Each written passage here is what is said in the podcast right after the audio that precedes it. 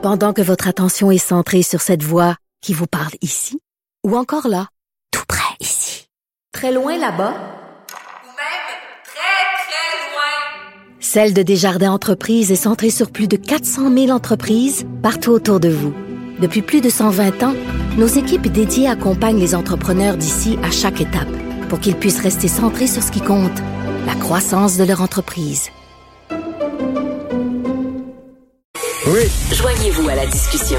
Appelez ou textez le 187 Cube Radio 1877 827 2346. On va rejoindre Frédéric Laure pour nous, euh, notre descripteur des matchs de l'Euro pour TVA Sport. Bonjour Frédéric. Bonjour Pierre. Donne-nous des nouvelles parce que Jean-François Barry nous en parlait, nous évoquait à quel point, à la surprise générale, un joueur étoile, Christian Eriksen, est tombé euh, d'un malaise cardiaque. Finalement, c'est ce qu'on a appris. Comment va-t-il? Oui, ben il va bien, ça c'est la bonne nouvelle. Mais on a confirmé aujourd'hui qu'on l'a perdu pendant quelques secondes. Pour ceux qui ne savent pas, il y a eu un arrêt cardiaque sur le terrain pendant le match. Des images euh, bouleversantes. Vraiment, euh, il est tombé et même les secours ont eu à faire des massages cardiaques. On a sorti le défibrillateur et son cœur a arrêté de battre pendant quelques instants. Alors, il, aurait pu avoir mort en direct. Euh, c'était vraiment affolant comme image. Moi, ce que je retiens à quelques jours plus tard après, est-ce que, en fait, peut-être ce que je désire retenir, c'est peut-être la solidarité aussi de ses coéquipiers. Euh, ça a été beau quand même. Ils se sont mis autour du joueur pour lui donner, j'allais dire, une intimité, mais un peu de décence aussi pour hmm. s'assurer qu'on filme pas cette scène-là qui était euh, extraordinaire, en fait, euh, extraordinairement bouleversante, c'est peut-être les meilleurs mots. Il est sorti, finalement, il est bien. Maintenant, on se tourne aussi vers le sportif, hein, parce qu'on s'est rendu compte que là, les détails sortent. L'UFA a proposé aux joueurs soit de finir le match là, de finir le lendemain ou euh, de déclarer forfait aussi. Dans les circonstances, tu comprends que je pense que les joueurs voulaient pas déclarer forfait. Et on s'est dit, on va le finir là, ça va être fait, on fera pas une, nuit blanche. Ça n'a peut-être pas été la bonne euh, la bonne solution au final parce que ils ont perdu un à zéro. Ils n'étaient pas l'ombre d'eux-mêmes à ce moment-là, le, hmm. Danemark. La, Finlande les a surpris. Alors, on va voir dans quel état d'esprit et dans quelle de quelle façon ils vont revenir sur le terrain. Leur prochain match, c'est jeudi.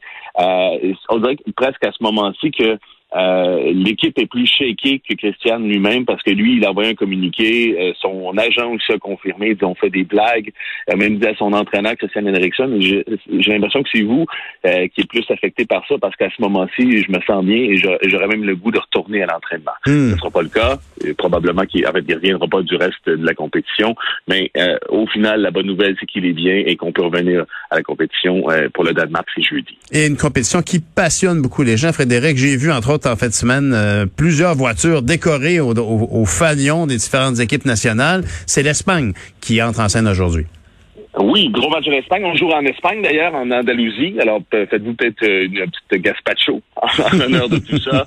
Euh, L'Espagne, euh, l'Espagne a été a eu des problèmes aussi, il y a des problèmes pandémiques aussi. J'en ai parlé la semaine dernière. Leur capitaine a, testé positif à la COVID, fait que tout le monde s'est isolé et on s'est pas entraîné dans les derniers jours. L'armée est arrivée même pour vacciner les joueurs de l'équipe nationale parce qu'en Espagne, on n'a pas encore vacciné les gens de moins de 40 ans. On est toujours dans l'effort de vaccination pour les 40 ans et plus là-bas. Alors on s'est dépêché, on a vacciné vacciner l'équipe. J'espère qu'il n'y aura pas trop d'effets secondaires. Il n'y en a pas trop en général, mais euh, ça peut affecter certains sportifs.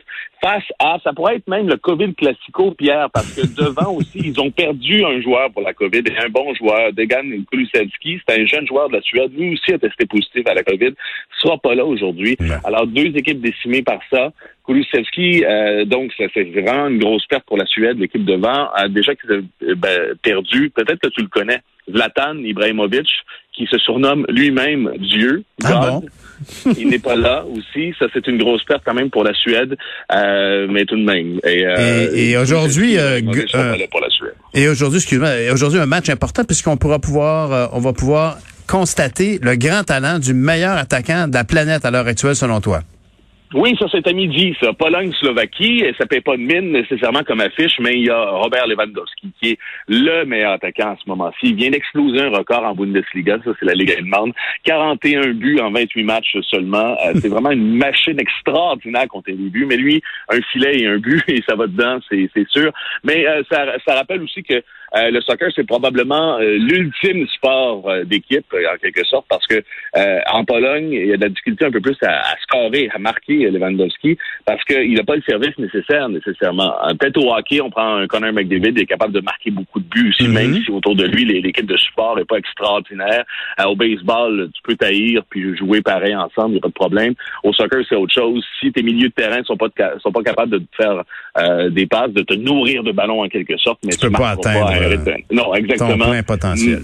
Non, mais en même temps, c'est un joueur extraordinaire et juste pour ça, cette partie-là, à midi, vaut la peine, Pologne-Slovaquie. Ben, on ira te rejoindre, Frédéric Laure. Merci beaucoup. Bonne journée. Plaisir. Frédéric Laure, descripteur des matchs de l'Euro pour TVA Sport.